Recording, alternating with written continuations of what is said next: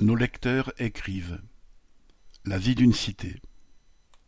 À Saint-Fons, le bureau de poste n'a plus de facteurs car ils sont basés à Lyon. L'un des principaux organismes de HLM locaux a aussi fermé son antenne et les locataires doivent se déplacer à Vénissieux. Il y a eu beaucoup d'emplois supprimés. Bosch, Carbone Savoie, Renault Trucks. Saint-Fons est devenue la deuxième ville la plus pauvre de la métropole de Lyon.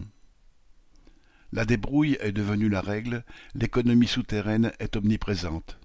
Pas seulement la drogue, mais aussi les cigarettes et toutes sortes d'autres choses, comme la revente de produits en promotion dans les supermarchés.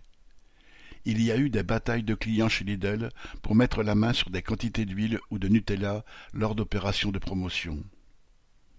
Des mères de famille confectionnent et vendent de gros gâteaux décorés pour avoir un petit complément de revenus, comptant sur le bouche à oreille ou Internet. Les habitants des pavillons qui ont une petite piscine la louent trois fois dans la journée. De plus en plus de gens élèvent des poules, mais, du fait de la pollution au perfluoré à cause de l'usine chimique de Pierre Bénite, il est déconseillé de les consommer, ainsi que leurs œufs. Je doute que l'interdiction soit respectée ou même simplement connue. L'épicerie solidaire permet à des gens presque sans le sou de se nourrir, mais parfois ils comptent les centimes et doivent choisir entre la bouteille d'huile ou la bouteille de lait et rien d'autre. Les mortiers d'artifice, on s'y habitue, il y en a quasiment tous les soirs pendant les beaux jours et cela dure des mois.